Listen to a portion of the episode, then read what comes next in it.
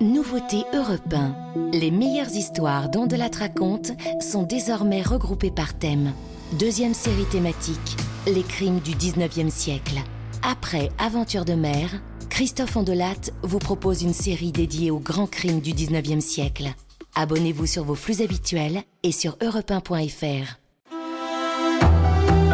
Ondelat raconte. Christophe Ondelat.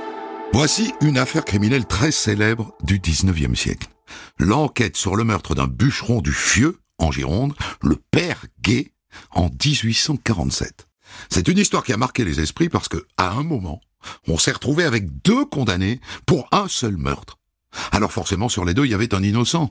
Il a passé sept années au bagne pour rien. C'est une histoire que je débrieferai tout à l'heure avec l'historien spécialiste de la justice du 19e siècle, Jean-François Tanguy. J'ai écrit cette histoire avec Thomas Audouard, réalisation Céline Lebras. Europe 1, Christophe Ondelat.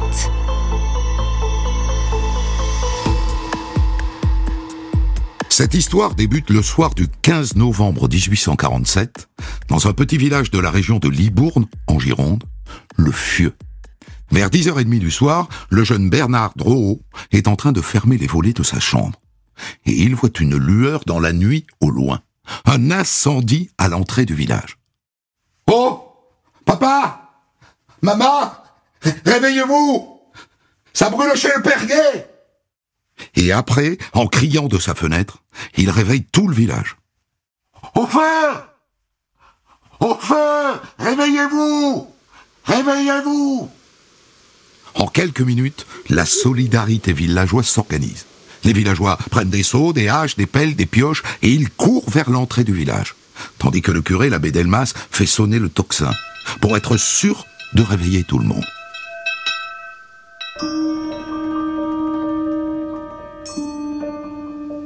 Sur place, c'est déjà trop tard pour la maison du Perguet. Elle a presque entièrement brûlé les flammes commencent à attaquer sa grange. Et beaucoup ont déjà une idée de la cause de l'incendie. Ah bah il comme il est. Il, a dû faire tomber une chandelle. Voilà tout. À coups de pelle et de pioche, les villageois parviennent d'abord à maîtriser l'incendie de la grange. Et ensuite à éteindre les dernières flammes qui ont détruit la maison.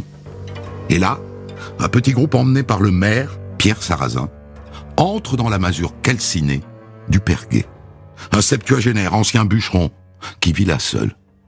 Et il le trouve étendu sur le dos dans la grande pièce, mort. Il a encore sa fourchette à la main. C'est la fumée qui l'a asphyxié, pendant qu'il mangeait sa soupe, quoi.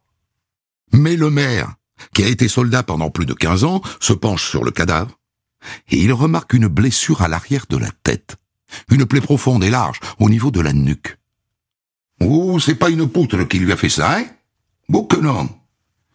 Il a été tué, notre père gay, hein Il a été tué. Je m'avais prévenu les gendarmes. Et sans les attendre, le maire fouille les poches du vieil homme et il y trouve des pièces de monnaie. Un, deux, trois, euh, sept francs soixante-cinq. Bon, en tout cas, on l'aura pas tué pour le voler, hein La gendarmerie la plus proche du Fieux est à Coutras, à 9 kilomètres. Le maire rédige une note sur son carnet. Il avise un adolescent du village. Tu files porter ça aux, gendarmes, hein? Et, tu traînes pas, hein? Bon. Ils seront pas là avant demain matin, les gendarmes, hein? Donc, euh, il en faut deux qui restent euh, près du corps, hein? Et les autres finissent par regagner leur lit.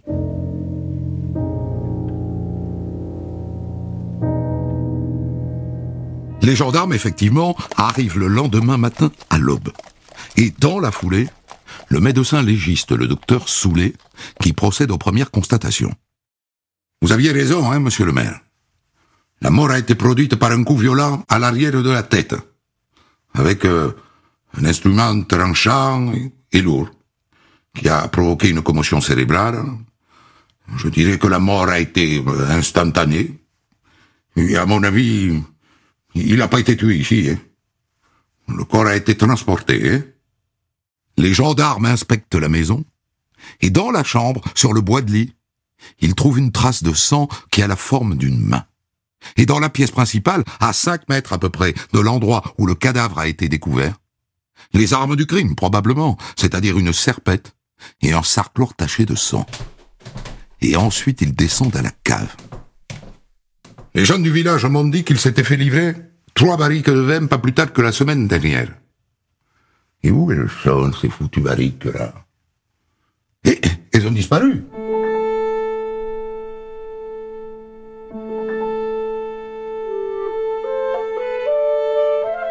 Ça serait donc ça, le mobile du crime? Des barriques de vinasse je dis vinasse parce que, certes, on est dans la région de Bordeaux, mais un vieux bûcheron n'a pas les moyens de se payer des grands crus. Enfin, devant la maison, dans la boue, les gendarmes identifient des traces, des traces de roues d'une carriole tirée par un cheval. Ils les suivent, elles vont vers le bois et se perdent sur la route communale.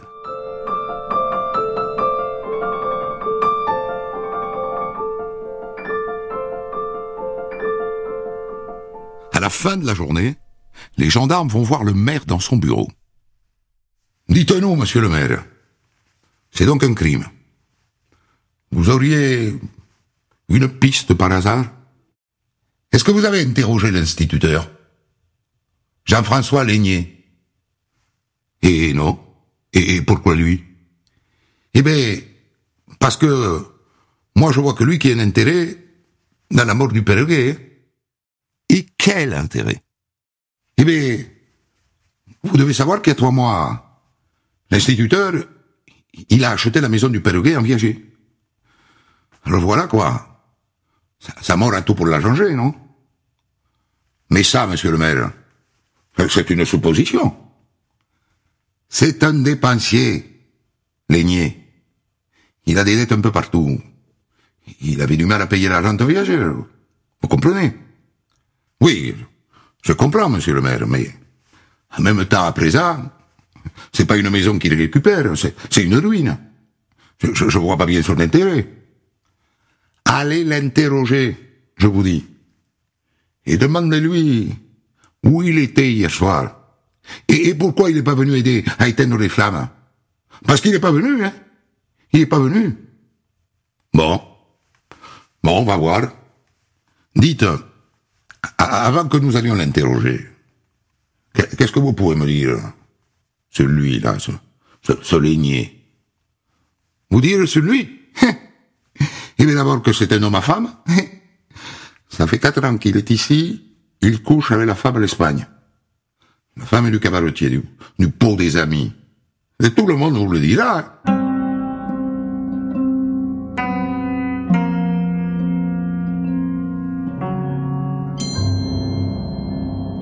Dans la foulée, faute d'autres pistes, les gendarmes vont donc toquer chez l'instituteur Lénier.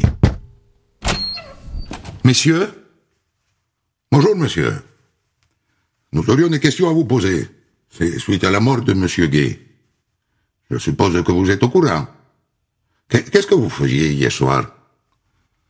Eh bien, j'ai terminé ma classe à 5 heures. Je suis resté à l'école environ une heure. Et ensuite, justement, je suis allé chez Gay.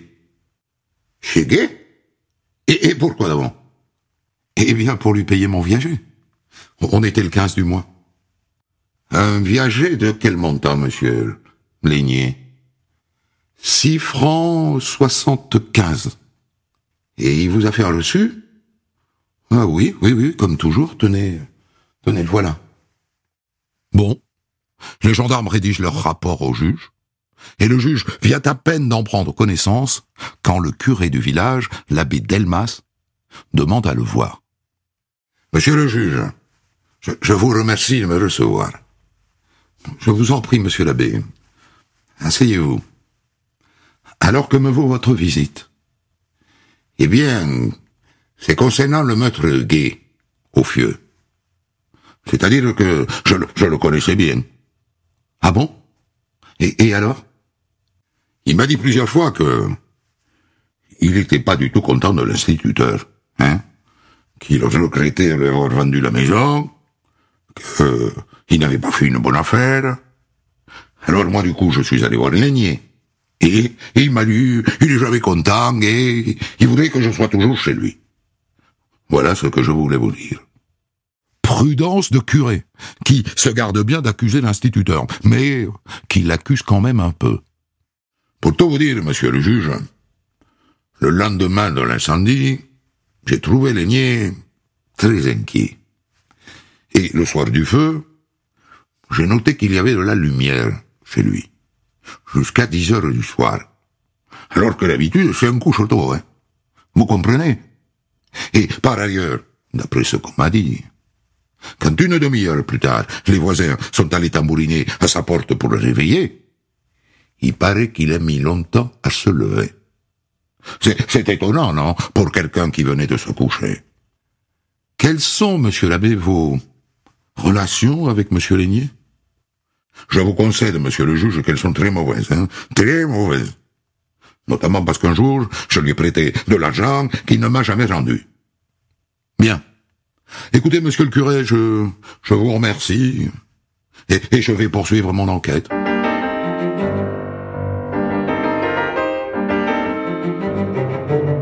Conclusion de ce début d'enquête, le maire et le curé ont l'instituteur dans le nez. C'est assez banal finalement. Mais ça ne suffit pas à condamner un homme. Heureusement.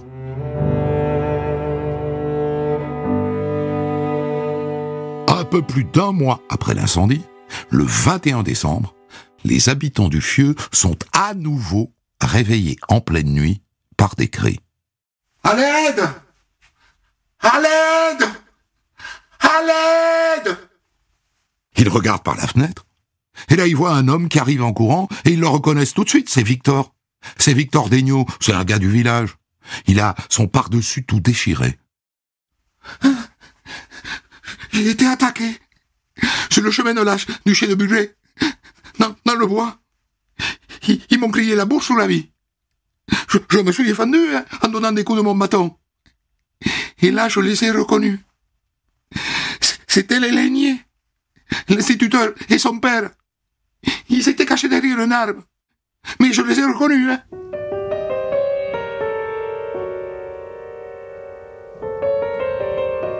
Le lendemain, le maire fait prévenir les gendarmes. Et les mêmes, ceux qui enquêtent déjà sur la mort du Perquet, sont de retour au fieu. Et ils vont tout droit chez l'instituteur Lénier. Bonjour, monsieur Lénier. Nous avons un mandat de perquisition. Et dans sa chambre, il trouve une chemise, une vieille chemise, tachée de sang. Dites, monsieur Lénier, D'où est-ce qu'elle vient, cette chemise? Eh bien, c'est le, c'est le boucher. Souvent, il accroche sa viande dans le couloir quand il fait mauvais. Et, voilà, hier, je me suis taché. Les gendarmes vont ensuite perquisitionner la maison des parents Lénier, qui habitent aussi le village. Et dans leur cave. Oh, boudiou Regarde dedans.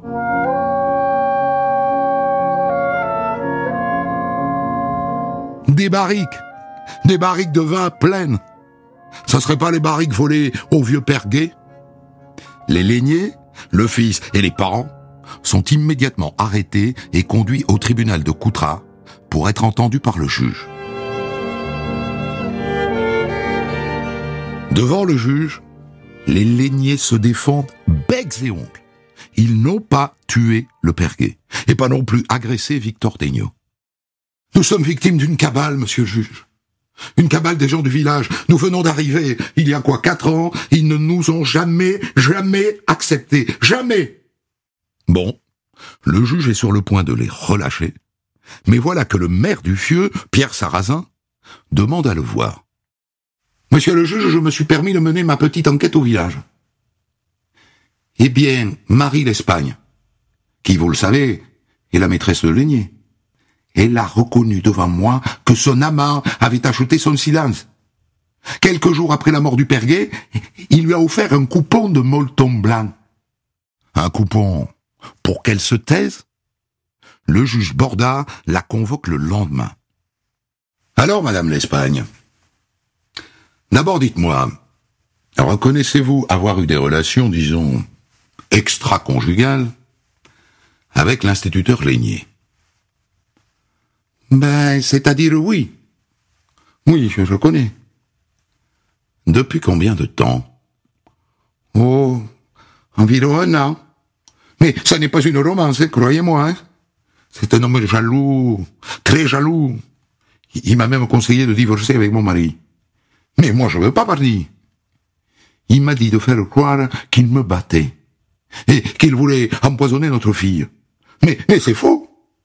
Pour m'en débarrasser, il m'a même conseillé de l'empoisonner. Avec de la mort au rat. Madame, je vous pose la question.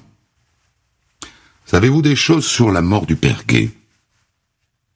Et l'aîné vous a-t-il demandé de vous taire en vous faisant un cadeau? Il est vrai qu'il m'a dit, je dirais environ une semaine avant la mort du père Gay, Gay ne sera pas en vie dans huit jours. Oui, il m'a dit ça. Et il m'a dit aussi, je lui ferai tourner les yeux d'une manière qu'il les a jamais tournés. Il m'a dit ça. Et après, il m'a dit, t'as vu, ce que je t'avais dit est arrivé. Et donc, oui, il m'a offert un coupon de, de molleton blanc en, en, me disant de pas, de pas dire son nom. Si j'étais entendu par les gendarmes. Vous pensez que Lénier a tué le père Gay? Ah Ce que je peux dire, c'est que le lendemain, il avait du sang sur les sabots. Sacrée révélation. Dès que la mère l'Espagne a le dos tourné, le juge demande qu'on lui amène l'instituteur. Et il lui lit les morceaux choisis de la déposition de sa maîtresse. Mais, pourquoi elle a raconté ça, monsieur le juge? Pourquoi? J'avoue que je comprends pas. Ça n'est donc pas la vérité. Vous ne lui avez pas offert une pièce de molleton après le crime. Mais si, si, je lui en ai offert une, mais, mais c'était un cadeau. J'achetais pas son silence. Et là, il éclate en sanglots. Écoutez, monsieur Ligné, je vous inculpe pour le meurtre du père Gay et pour l'agression de Victor Daigneault. Et je vais d'ailleurs inculper aussi votre père. Vous demeurerez en prison jusqu'au procès.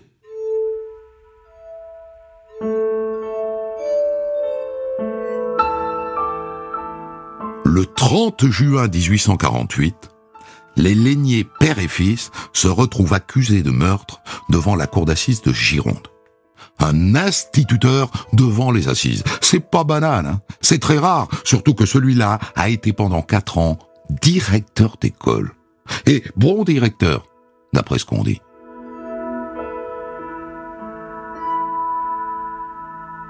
Il est bien sûr question, dès le début du procès, de sa relation adultère avec Marie d'Espagne. Ah mais je n'ai jamais, jamais été son amant. Jamais. Marie ne faisait que me raconter ses malheurs conjugaux, c'est tout. Et j'étais avec elle un, ami, un ami honnête. L'accusation, monsieur, rapporte que vous avez conseillé à Marie l'Espagne d'empoisonner son mari. Enfin, l'accusation, monsieur le président, elle se base sur des témoignages de gens, qui me haïssent. Et pour le reste, il nie tout. Et le meurtre du père et l'agression de Tégnot. Je demande à tous ceux qui m'accusent de se repentir. Mais tout le monde continue de témoigner contre lui, y compris le jeune Daigneaut, qui maintient qu'il les a reconnus, lui et son père, y compris le maire, Pierre Sarrazin, qui vient en rajouter. Monsieur Lénier fait aussi office de secrétaire de mairie. C'est donc lui, naturellement, qui a rempli l'acte de décès de Gay. Eh bien, figurez-vous qu'il a écrit 11 heures du soir, comme heure de la mort. Je lui ai demandé pourquoi, puisqu'il est mort beaucoup plus tôt, vers 10 heures. Et là, il a lu. Il a lu. Après quoi, l'avocat de Lénier, maître Gergelès, prend la parole. Il a un argument massu. Je voudrais que vous m'expliquiez pour quelle raison mon client aurait mis le feu à une maison qu'il vient d'acquérir en viager. Quel serait son intérêt? Aucun, puisqu'il perd tout. Hein Il n'y a aucune preuve contre lui, si ce n'est des ragots de village. Il est innocent. Enfin, acquittez-le. Et arrive le verdict. Le père Lénier, Adrien, est acquitté. Mais le fils, l'instituteur, est reconnu coupable du meurtre et de l'incendie. En conséquence, Monsieur Jean-François Dieudonné Lénier, vous êtes condamné aux travaux forcés à perpétuité.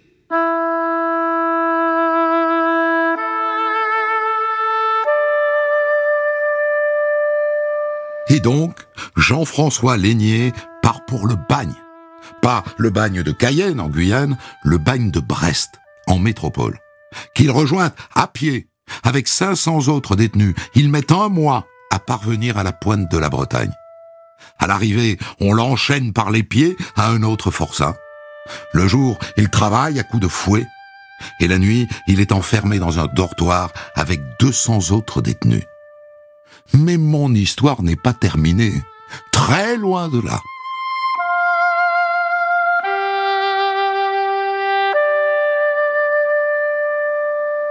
Car le père Lénier, Adrien, accusé puis acquitté, a décidé de tout faire pour démontrer l'innocence de son fils. Lui et sa femme commencent par déménager. L'atmosphère au fieu est devenue invivable. Il s'installe à Coutras, à 30 kilomètres. Et le père Lénier se met à écrire au procureur une lettre tous les trois mois. Il demande qu'on retrouve les vrais coupables. Le procureur le prend pour un fou, évidemment.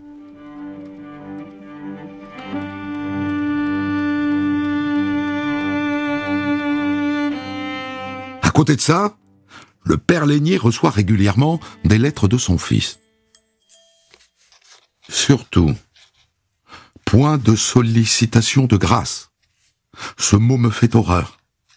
Je préfère toute ma vie être captif que seulement penser qu'on pourrait me gracier. Si l'on ne peut me rendre véritablement justice, eh bien, il faut subir le sort.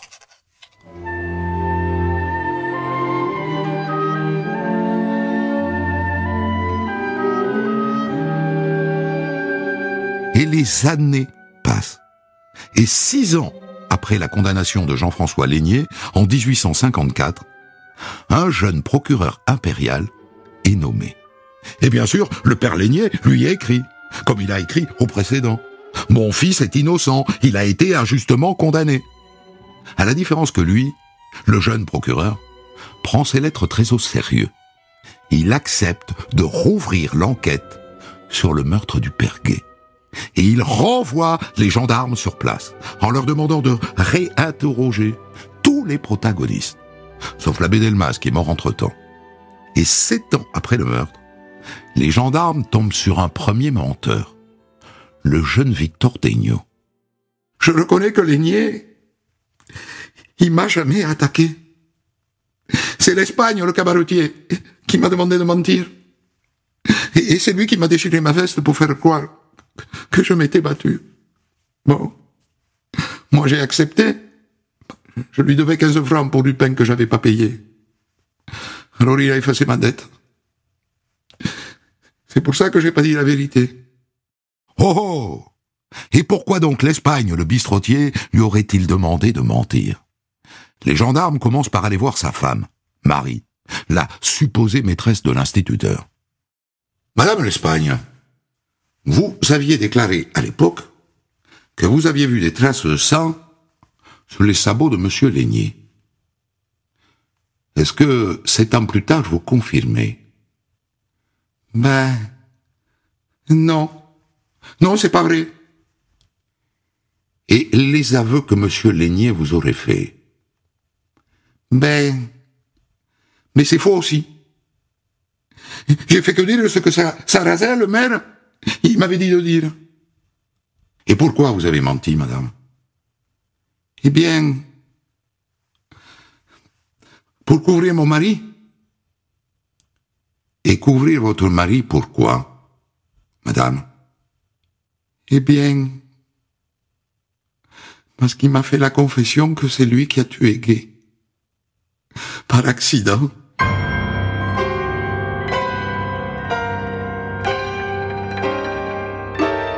Retournement. Et Lénier qui est au bagne depuis six ans, pour rien. Les gendarmes vont donc voir tout de suite Pierre l'Espagne. Et lui aussi, change de musique. C'est-à-dire que il me devait 45 francs. Et donc il était convenu qu'en échange, il me donnerait son vin. Et je suis donc allé chez lui le 15 novembre pour prendre le vin à ma charrette. Et, au moment de partir, il y a eu une discussion entre nous, un peu vive. Je l'ai poussé, il est tombé. Moi, je pensais pas qu'il était mort. Et, je suis parti. Et, le feu, monsieur l'Espagne? Le feu. Qui a mis le feu? Eh bien, il y avait une chandelle dehors. Comme, je pensais pas qu'il était mort, mais je pensais qu'il allait l'éteindre. Mais moi, je voulais pas sa mort. Hein je voulais pas brûler sa maison. Et voilà comment, depuis six ans, presque sept, un innocent croupit au bagne. Et maintenant, comment le sortir de ce pétrin? Aujourd'hui, on commencerait par organiser un procès en révision, on commencerait par innocenter Lénier, et puis ensuite on organiserait un autre procès pour condamner l'Espagne et les siens. Mais en 1853, ça n'est pas comme ça que ça se passe. On commence par organiser le procès des menteurs. Et en attendant, Lénier reste au bagne.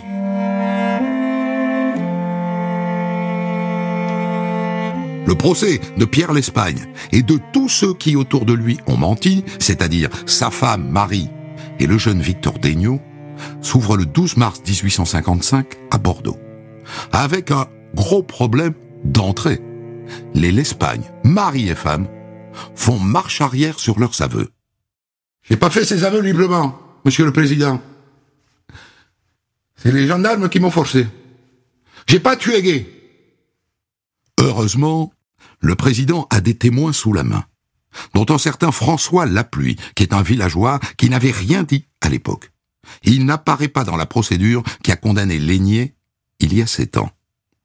Monsieur Lapluie, vous jurez de dire la vérité, toute la vérité et rien que la vérité? Levez la main droite et dites je le jure. Je le jure. On écoute ce que vous avez à dire. D'accord. Eh bien, à l'époque, j'ai eu les confidences de Madame Sarrazin, la femme du maire. Elle est morte aujourd'hui. Et Madame Sarrazin m'a dit, Sarrazin, mon mari, il connaît le vrai coupable. Vous êtes sûr de ce que vous dites? Ah, Absolument sûr. Et après le procès, un jour, j'ai croisé le maire. Et il m'a dit, il vaut mieux que ce soit Lénier que l'Espagne. Parce que l'Espagne, c'est un gars de chez nous, et Lénier, c'est pas un gars de chez nous. Et puis quelque temps après, j'ai entendu l'Espagne lui-même, qui a dit devant moi, tant que Sarrazin est vivant, j'ai rien à craindre. Et là, sa femme a dit, tais-toi, t'es pas encore sauvé. Il se pourrait que tôt ou tard, on découvre la vérité.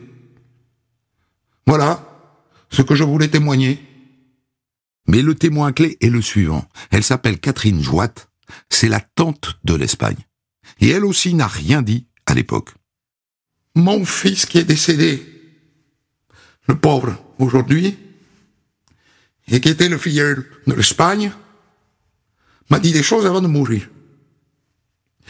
Il m'a dit d'abord que Lénier, il était innocent. Et il m'a dit après que lui, il était avec l'Espagne quand c'est arrivé.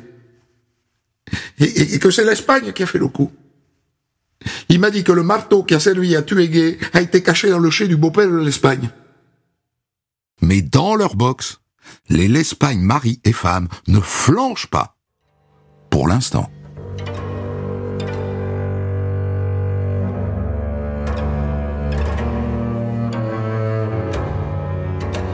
Le président décide alors de faire sortir le père l'Espagne et de ne garder que sa femme. Parce qu'il a senti qu'elle était plus fragile, évidemment. Et que sans doute sa conscience la travaillait un peu plus que celle de son mari. Il a eu raison. Parce que c'est elle qui flanche. C'est vrai que mon mari, il a eu le malheur de le faire. Mais il n'a pas voulu le faire.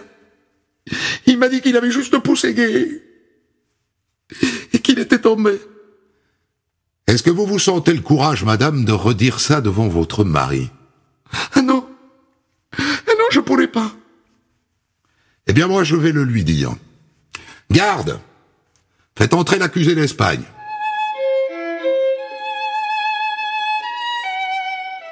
Il rentre, il regarde sa femme, il a compris tout de suite qu'elle l'avait lâché. Il résiste encore un peu, c'est faux, c'est faux, je l'ai pas tué. Et puis en fin de journée, il parle longuement avec son avocat, et il rédige une lettre que l'avocat lit le lendemain matin.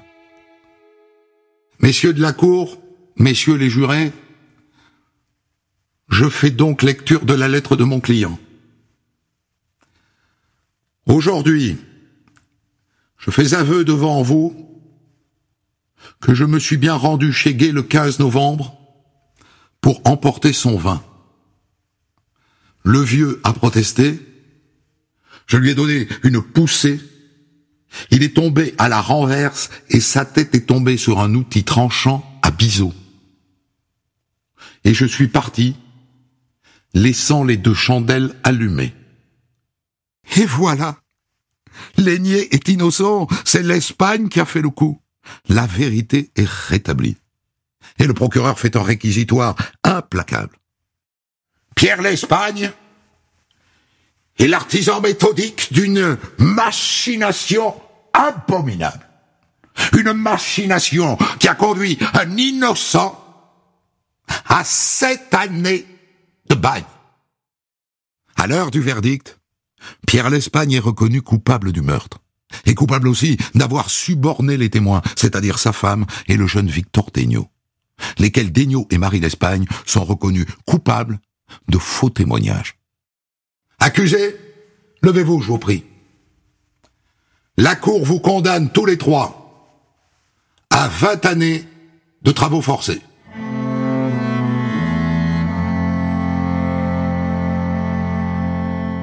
À partir de là, on se retrouve dans une situation assez problématique. C'est-à-dire qu'on a deux personnes qui ont été condamnées pour le même crime. L'aigné, l'instituteur, il y a sept ans, et l'Espagne, le cabaretier. Et donc en droit, c'est pas possible, ça. Et la Cour de cassation décide de casser les deux jugements. Celui qui a condamné l'aigné il y a sept ans et celui qui vient de condamner l'Espagne. Les deux se retrouvent donc à nouveau innocents. Et on organise trois mois plus tard un troisième et dernier procès. En mettant dans le même box des accusés et Pierre l'Espagne et Jean-François Lénier. Et à l'issue de ce procès, l'Espagne est condamnée aux travaux forcés à perpétuité. Et Lénier est officiellement innocenté. Justice est rendue. Enfin!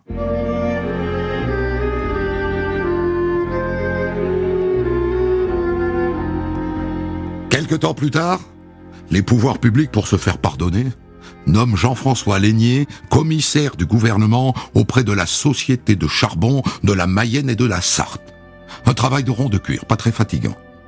Mais Lénier est ratatiné par les sept années passées au bail. Et il meurt trois ans plus tard. Son père, lui aussi, est récompensé pour son œuvre de justice parce que c'est à lui qu'on doit tout ça. Napoléon III décide de lui offrir un bureau de tabac.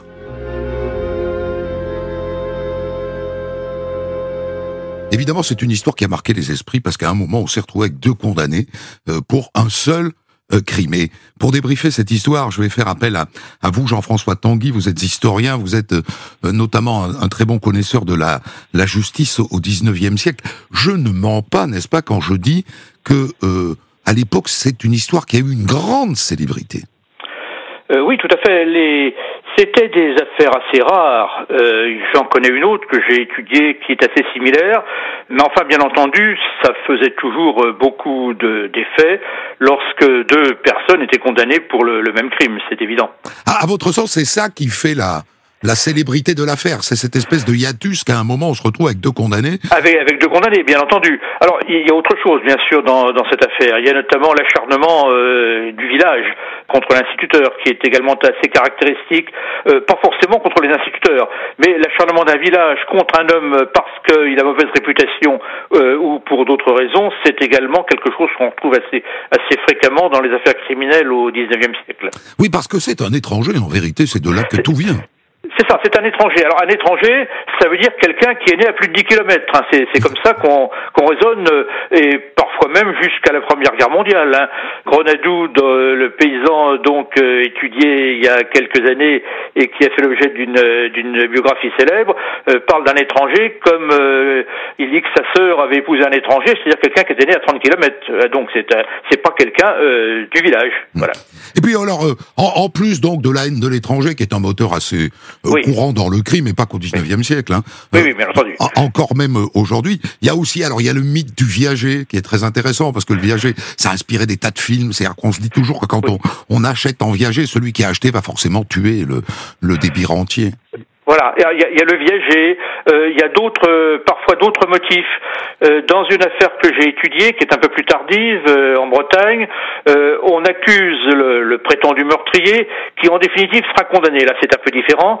on l'accuse d'avoir assuré, c'était alors à l'époque de, de Lénier, c'était pas possible, hein, ça se faisait pas. Mais on l'accuse d'avoir, dans les années 1880, assuré sa maison contre l'incendie et d'y avoir mis le feu volontairement pour toucher la prime. Donc le, le présumé coupable et, volontiers accusé de type de malversation de ce genre. Il tue ou il incendie par intérêt. Mhm. Alors, ce qu'il y a aussi et qui fait le, succès, je suppose, de l'affaire, c'est les coucheries. C'est-à-dire le fait qu'il soit, il était l'amant de la, la mère l'Espagne. Oui, bah, c'est-à-dire que euh, on n'était pas sous les draps. Hein, Est-ce qu'ils ont ont-ils vraiment consommé ou pas On n'en sait rien. Mais bon, euh, les, les, affaires de mœurs dans les villages, c'était également, ça faisait également les les choux gras de l'ensemble des, des, habitants euh, qui étaient toujours à l'affût de d'histoires de genre-là. Ça ça permettait un peu d'égayer la monotonie du, du, du quotidien. Alors il y a quelque chose qui peut surprendre, c'est euh, euh, enfin l'intérêt des gendarmes pour ce dossier, parce qu'on se dit au fond fieux, c'est le fieux, c'est c'est le trou du cul du monde, quoi, c'est pétard Alors euh, les gendarmes, tout de même, font, font, manifestent un certain zèle. Quand Victor Degnaud qui dit qu'il a été agressé, ils arrivent le lendemain pour interroger tout le monde. Et ils débarquent chez Lénier. Oui, mais parce sont l'œil l'œil de l'État euh, dans les campagnes. Euh, c'est le réseau de la gendarmerie qui maintient l'ordre, qui inspecte, qui va euh, chercher les déserteurs de l'armée. Donc c'est vraiment le réseau de la gendarmerie au XIXe siècle est vraiment absolument essentiel pour maintenir un semblant d'ordre social dans dans le milieu rural. et puis et puis après tout, ce sont des militaires, ils sont aux ordres, ils sont aux ordres de leurs supérieurs et ils sont aux ordres du procureur et du juge d'instruction lorsqu'il leur donne une mission. Et leurs rapports sont souvent, euh, même pratiquement toujours, euh, extrêmement précis, pas forcément exaltants, hein, c'est écrit en style très administratif, mais extrêmement précis et instructif. Oui, non, mais on est quand même surpris, en, fait, de constater que euh, dès le, 19, le milieu du 19e siècle, le système judiciaire français fonctionne et fonctionne bien.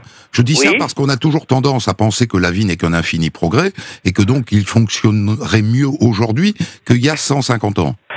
Ah, c'est c'est très difficile, euh, oui, à, à dire. Est-ce qu'il fonctionne mieux aujourd'hui, mieux il y a 150 ans Il fonctionnait quoi. Euh, il fonctionne, il fonctionne, il fonctionne, et même euh, il y a quelque chose qui moi, j'ai étudié quand même des dizaines d'affaires, quelque chose qui m'a frappé, des affaires de toute nature, et ça c'est un fait objectif. Hein, euh, il est beaucoup plus rapide euh, que la justice de nos jours. De nos jours, une affaire criminelle, vous savez bien, donc elle peut traîner sur trois ans, quatre ans, mais c'est très fréquent qu'un procès d'assises, un procès criminel ait lieu trois ou quatre ans après les faits. Or au 19e, ce n'est pas ça. Les affaires pénales sont jugées avec une extrême rapidité. Alors, est-ce qu'elles sont bâclées? Ça, c'est une autre question. Mais elles sont jugées très rapidement. Une affaire de mœurs, par exemple, entre les faits euh, qui euh, donnent naissance euh, aux poursuites et la condamnation ou l'acquittement, c'est quelques semaines. Mmh. une affaire de meurtre, c'est 5-6 mois au maximum. Mmh. Au maximum. Y compris dans des affaires très complexes. C'est peut-être un peu rapide, mais c'est toujours mieux que d'attendre 4 ans. C'est vrai que la ah, je, je, pense que mmh. de ce point de vue-là, on n'a pas progressé non, certainement, oui, oui, oui. Alors, il y a quelque chose que moi je découvre, pardon. Alors, j'avoue que je tombe de l'arbre, c'est là. Euh, ça fait des, des, des, années que je raconte des histoires, y compris de cette époque. C'est qu'il y avait donc un bagne à Brest. Oui, en fait, il y avait, il y avait avant le milieu des années 50, euh, des années 1850, il y avait trois grands bagnes en France euh, qui correspondaient aux euh, grands dépôts et bases de la marine. Il y avait un bagne à Toulon, un à Rochefort, près de La Rochelle, et un à Brest. euh, ce n'est qu'en euh, donc sous Napoléon III qu'on a décidé de transporter le bagne à, à Cayenne euh, d'abord, puis ensuite après ça a été en Nouvelle-Calédonie, puis il est revenu à Cayenne. Et pourquoi? Eh bien parce que les habitants des trois villes concernées se plaignaient de la proximité des bagnards, qui n'était pas évidemment une euh, population euh, forcément euh, très sympathique. Alors, si, si on a tous les détails de cette histoire, c'est notamment grâce à la, à la presse de l'époque. Et ce qu'on est obligé quand même de constater, c'est que la presse de ces années-là rendait beaucoup plus euh, compte des détails des crimes qu'elle ne le fait aujourd'hui?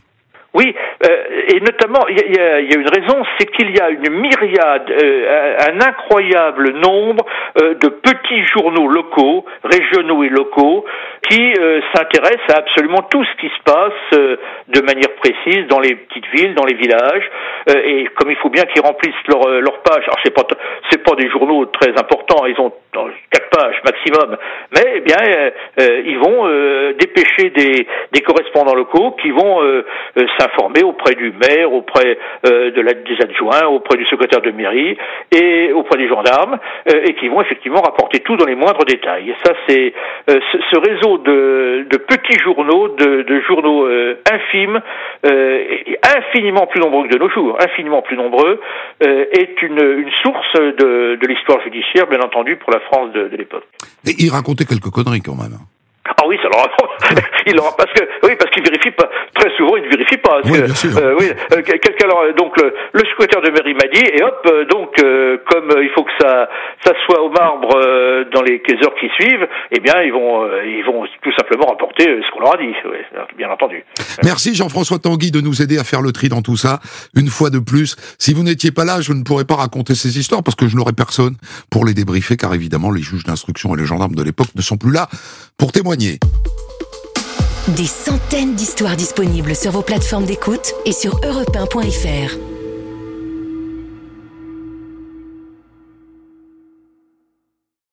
Découvrez l'histoire du jour dont de la raconte à 14h sur Europe 1 et dès 6h du matin en podcast.